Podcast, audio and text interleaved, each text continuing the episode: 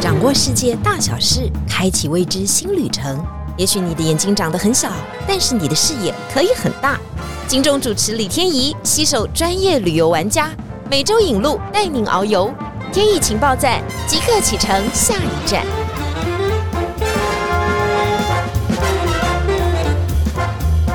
情报站，你说赞不赞？欢迎大家来到今天的节目现场。不过今天这集非常特别啊，并不会请到特别来宾，因为我最近做了一件很特别的事情。首先，我先跟大家分享一下，我们大概天意情报站已经录了大概六十集，近六十集左右哈。每一集呢，都带大家用听的去旅行。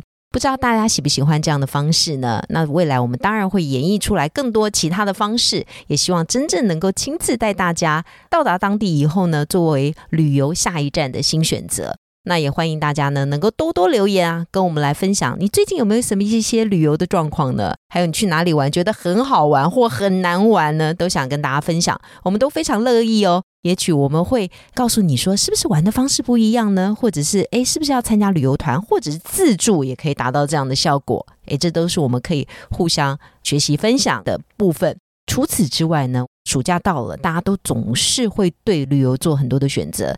尤其如果你家里面有小孩的话，你可能会考量怎么样花费不要那么多，又能够出去玩，又能够达到亲子同乐的效果。因此，我今年呢暑假也做了这件事。我有三个小孩呢，可能很多的听众都知道，那他们也慢慢慢慢大了。因为我的小孩都是男生，所以呢，我选择地点的第一个就是要让他们的体力获得完全的释放，让他们觉得很好玩。那因为是男生的关系，所以也要让他们吃得很饱。这就是我两个很重要的选择点。那因为我的小孩都很喜欢水上活动，因此我就选择了宿务，它是菲律宾的第二大城。除了宿务之外，到附近两个小时传承的薄荷岛去。以往大家会觉得这里呢消费水平应该非常低吧，所以天意你这次应该没有花很多钱了。但是这一集呢，我要推翻大家心里面的想象哦，还有过去你可能游玩的一些新的体验。首先，先跟大家讲一下飞行的时间呢。大概就是两个小时十五分钟，我们是搭乘星宇航空呢，然后就抵达了苏屋。这次苏屋行程呢，有三件事情我想跟大家分享。第一个，到底要怎么玩宿务？到底要去看什么？第二个，宿务应该算是菲律宾的第二大城哦，它应该发展的很好，是这样吗？啊，我也想跟大家来了解一下。第三个就是。我现在的年龄跟小孩子一起出去玩，大家说天姐你看起来很年轻啊。No，我告诉大家，体力还是王道，你一定要好好的在日常生活当中培养你的体力。小孩跟家人游玩哦，你知道旅行团出去玩的时候，它就是一个起早赶晚的一个状况，所以你的体力呢都要保持到最好的状况，你才能够跟着你的小孩一块同乐。所以我就想分这三个面向来跟大家分享一下。首先呢，就是要到海里的这件事情。我们到了宿务的时候，有安排了两个海中的行程。第一个海中的行程呢，就去看海豚。那除了看海豚之外呢，我们还要跳到海里去游泳，带上这个浮潜的器具以后呢，就在海中浮潜。因为大家知道，这个宿雾的海域啊，尤其靠近宿雾岛，大概两个半小时的薄荷岛，是世界上面著名的前四大潜点。意思是说，你随便跳下去就跟马尔蒂夫一样这么的美。这是第一个游玩的行程。那我就来跟大家先分享一下海豚。海豚是非常聪明的动物，它看到船来的时候呢，看它心情好不好。如果洋流过大或天气不好的时候，它不会跳出海面的。但是这样跳出海面，其实在花莲的外海，我们也曾经看到过这样的鲸豚之旅。但是我可以告诉大家，在宿务的薄荷岛看到的鲸豚的感觉是更密集的。首先，它不会有像花莲这么好的船只，它是属于像是这种螃蟹船一样的哈。船上大概就是坐十个人到十二个人左右。出去以后呢，我们就可以看到哇，一群船出去。我们出发的时间大概是早上八点半，这个时候有三十艘到四十艘的类似螃蟹船就一起出去。如果一个船上呢大概有十个人的话，就想到有四百多人就陪着你一起看海豚。海豚要怎么开呢？首先呢，八点半钟的时候，它会航行到海中央，大概约莫半个小时的距离就到了。这个时候，我们就看到海豚呢，悄悄的浮出了海面，稍微有一点点齐。这个时候大家就好开心哦，终于啊看到了海豚。如果你到非洲大陆看过 safari 的话，所有的车就会往一个地方来看狮子。在海中也同样发生这样的场景。当所有的船发现了有一潜在目标的时候，四十艘船呢就直接朝向了那个海豚开去。哦，声音是非常非常大的。这个时候我们就好担心哦，这个海豚会不会被吓到啊？果真哦，那一天我们看到了小小的贝奇一群露出了海面的时候，突然这一群就不见了。但是所有的螃蟹船全部都已经蜂拥而至了。这个时候我们要去找下一个目标。当地的人士就告诉我们说，其实那个海域呢有非常非常多的海豚在底下，所以我们只要缓步的前进，慢慢的靠近，我们等会就可以看到海豚呢跃出水面，至少进行三百六十度回旋这样的表演。啊，我们所有的螃蟹船就非常的开心，希望能够看到。但是说实在，那天的状况并没有非常的好，我们大概看到了四五群的海豚，每一群的海豚大概有二三十只，但是并没有飞跃出海面。然后只要有这样小小的海豚出现的时候，所有的船就靠近了。我这个时候心里就在思考说：，哎，我们是不是也打扰了他们的生活呢？也许他们的听觉并不是非常的灵敏，但是呢，当这个船只一涌而进的时候，他们想要展现绝技的时候，展现绝技只是为了换气或捕鱼嘛？就没想到竟然被我们无知的人类所打扰。我那个时候心里呢，就有点些许的不忍啊。我想说，我们是不是来打扰了海豚的宁静生活？好，这个是我在薄荷岛一个非常非常大的感受。那接下来我们就在这个船中央看完海豚以后呢，我们就在这个断层跟浅滩的部分呢进行浮潜。那当然下去以后呢，我们就能够看到非常好的这种珊瑚礁旁边的鱼类。呃，薄荷岛因为是知名的潜点，当然附近的珊瑚礁富裕的也都相当的不错。就在这个蓝天白云当中，我们就结束了这半天的行程。这个时候呢，我们就回到了饭店，当地的人就会来跟我们兜揽嘛，哈，就会说：“哎呀，既然你们下半天没有事的话，是不是还要在海中央看一下什么样的奇景呢？”这个时候呢，我就跟我的三个小孩非常大胆的，我们决定背了氧气瓶，再重新回到海中央。大家不用担心，一般你会觉得我好像一定要考上证照才能够做这样背氧气瓶的潜水。但是其实不会哈，在现场呢，大概会进行一个小时左右的教学。这个教学的过程呢，就是告诉你怎么样背氧气瓶，怎么样咬这个钢瓶，以及在水中，如果呢你要拍照，你要把咬嘴拿下来的时候，怎么样再放回你的嘴巴里面，然后再按两次以后，把你口中的海水排出。然后你在下潜的过程当中，我们大概是下潜了十二米。你的耳朵呢会有压力平衡的状况，所以你必须要一直捏着你的鼻子，而让你的耳朵能够透过那个压力，然后舒缓你体内的状况。我们就这样子慢慢慢慢的下潜。所以我就就我带了三个小孩呢，从事了第一次水下的探险。我当然之前曾经有这样的探险过，但是对我另外两个小孩来讲是非常陌生的。但是小孩的学习力都非常非常的好。因此，我们在两个半小时，从授课到游泳池里面的练习，再到真正深入的水下，在水下拍了非常多的照片，大概历时两个半小时。那这个呢，就是要另外的花费。那这个的花费呢，大概两千五百块新台币左右。所以呢，大家可以盘算一下自己的一些花费和想法。这个都是要额外自己付费的，但是是蛮好的体验。会不会有危险性呢？其实它是一对一的，所以你你如果真的非常不舒服的时候，你就告诉他比着上升的手势，他就会让你浮出水面。我觉得还蛮开心的，能够做这样的一个体验。水下呢，还有另外一件事情，就是我们去看金沙，就是一个更特别的行程了哈。我们大概早上四点钟就爬起来了，因为我们要到这个看金沙的点呢，需要坐车四个小时。约莫在七点半的时候，我们才能够到那个水里那个区域当中，看到了成群的金沙。结果看到的奇景是黑压压的一群人。后来我才知道，也许我们台湾人对于素物的了解并不是非常多，但是韩国人对于素物，尤其有很多的商社在素物已经开启了分公司，因此韩国的观光客是非常多的。我们等于跟韩国客人，还有小部分的日本客人，大概跟这两个国家的客人呢，一起来进行金沙的探险。那金沙呢，它就只会给你戴护目镜，到了一定的时间，大概七点半的时候，一样乘坐比较长的，有点像是我们以前在巴厘岛或者在海岛国家进行那种香蕉船帆船的那种船体，它比较没有螃蟹，因为怕会影响到金沙的生活。因此，我们就去做了这种比较长的船体，一起划到了海中约约莫距离岸边就十五分钟的距离。我们到达以后呢，这个船家呢就把我们一个一个放到了水里。我们就在放到水里的过程当中，看到了很多的金鲨。你如果要问我看到了几只，我大概有看到了嗯八到十只的金鲨。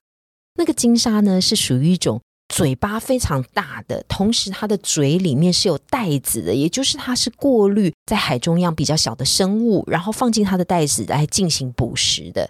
因此，它对我们人是没有兴趣，我们人太大只了，好不好？所以我们等于是伴着金沙，就在金沙的旁边游泳。当然，我们在游泳的过程当中，船家有告诉我们，必须要距离它两公尺左右，不能够侵扰他们的生活。但是呢，我们无法比得上。金沙游泳的速度，如果金沙决定要朝向你游来的时候呢，你只能快步的赶快离开它，因为我们很怕踢到它嘛。如果在水中有一些什么样的姿势，所以我们就见到了金沙，也确实跟金沙拍了一些合照。我是认为哈，必须持平的来讲，这样的水中模式其实并不是值得鼓励跟被赞许的。金鲨呢，还是属于比较特殊的野生型的动物，它不应该啊被类似豢养在一个区域空间当中。它是比较有迁徙性的，也就是它必须南来北往，而且有非常大腹地的游泳。但是在这边我看到的状况是，可能薄荷岛的人呃希望变成了一种观光财的来源，因此呢会有为一些区域，当然那个区域是比较大的区域当中来进行游泳。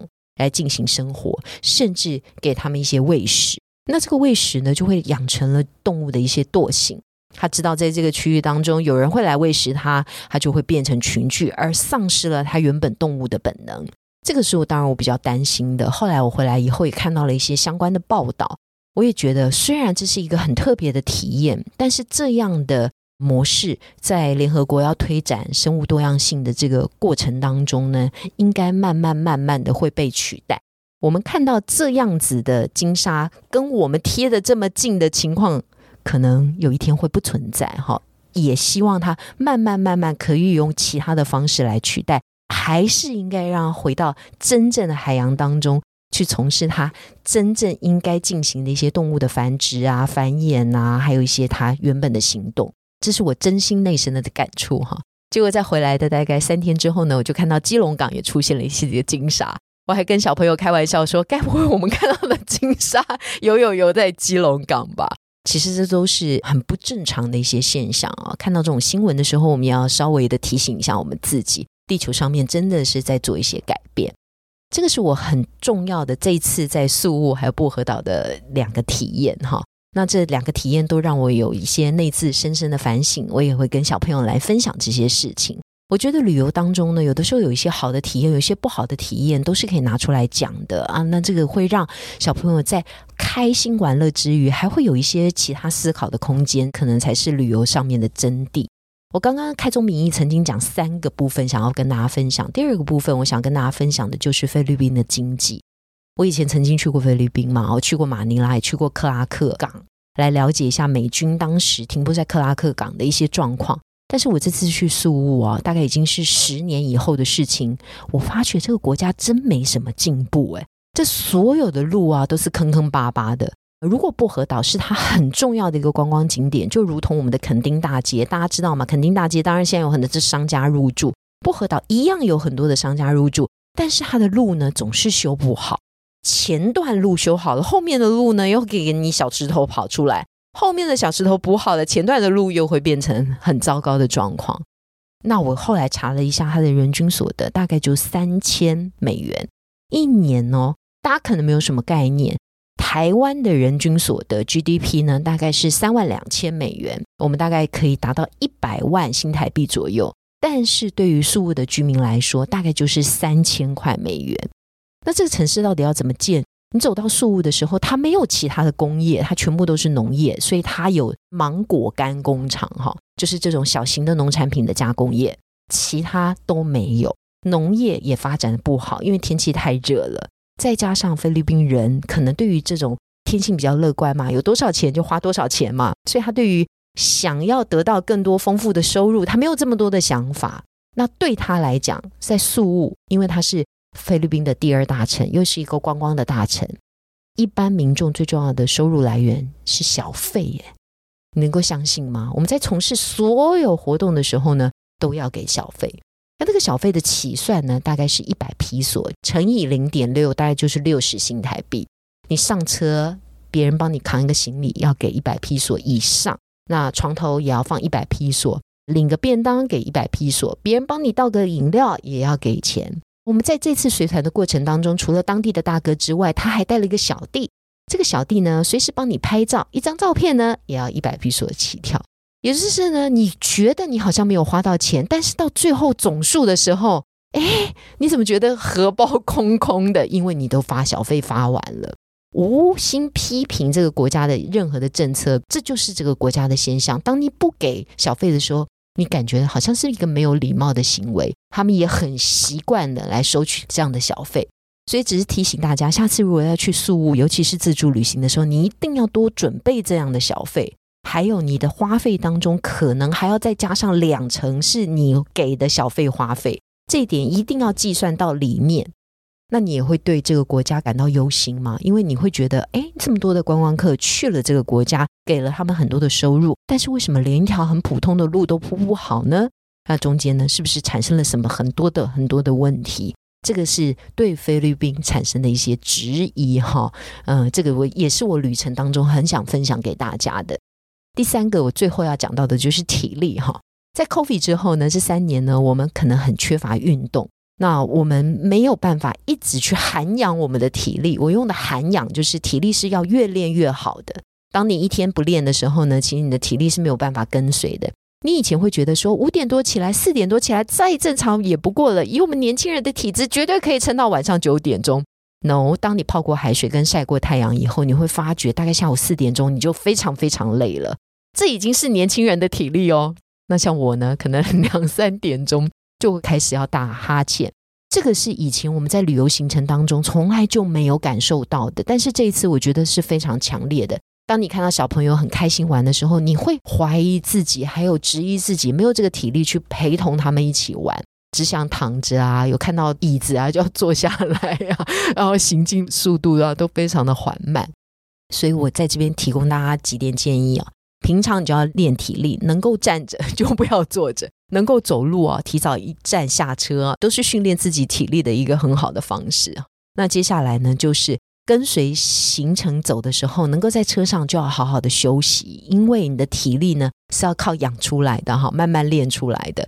所以宿务这一整套的行程呢，其实是耗费体力的行程。我去了五天，其中三天大概都是四点到五点之间起床。然后吃过晚饭以后才能进饭店。如果没有好的体力，我们怎么能够持续玩下去呢？那至于菲律宾的饮食呢？到最后的时候可以提醒大家一下：如果可以带泡面的话，还是要多带哈，就是还是要带一些小小的饼干果腹。那我呢，出门是非常随性的，我就什么都没带。结果到晚上的时候，因为它非常的甜以及非常的咸，我们会用一些姜蒜啊、葱啊来爆一些料。但是他们是没有的，它只有这种味道，所以你会觉得吃到的时候你吃不惯，然后太过咸就想要喝水，所以水的需求量也很大。然后太过甜，哎，造成胃的不舒服。反正就是需要调试一个时间。当你调试好的时候，哎，你就要回到台湾来了。所以呢，训练乡愁哈，还有熟悉当地的最好状况就是哈，不管怎么样，旅行要带两包泡面。这是适应当地最好最好的方式，但是我们都是抱着非常 open 的心出去玩，然后也要想要理解当地的社会，所以有些功课还是要做的。比方说，很多家长会问我说，带小孩子去怎么样让他们留下记忆点？我们现在手机太方便了，因此照片就是留记忆点很好的方式。但是留下照片回来以后呢，我们可能要花一点时间来跟他们讨论一下这个行程。还有呢，先让他们讲出来，他们对这个行程的看法，以及对某一个点就好了的看法。比方说他们吃到很难吃的食物，或者是看到了很壮观的金沙，他们心里的想法是什么？那你也可以把你心里的想法告诉他们，这就是一个亲子之间很好的交流。为什么很多人都说，哎，每次带小孩子出去玩啊，出去玩以后，这个小孩子回来以后脑力很差，不知道是他变差还是我变差了，反正大家都一起差，也记不得上一次旅游的景点，因为我们没有记录。那记录呢，就是要靠对话，那一次又一次的沟通以后，其实。对于每一次的旅游，就会觉得有一个全新的开展。那这一次的旅游，只是为了规划下一次旅游，让它变得更丰富嘛？因为每个国家都有不一样的国情，也许下一次你们就可以吃的很好啊，而且吃到很好吃的冰淇淋也不一定。那冰淇淋也可以好好的分享。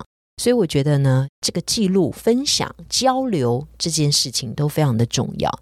这是我第一次呢，带着三个小孩独立哦，去完成了宿务的行程。而且我之前呢就已经抱着此行会非常累的心态，真的如此。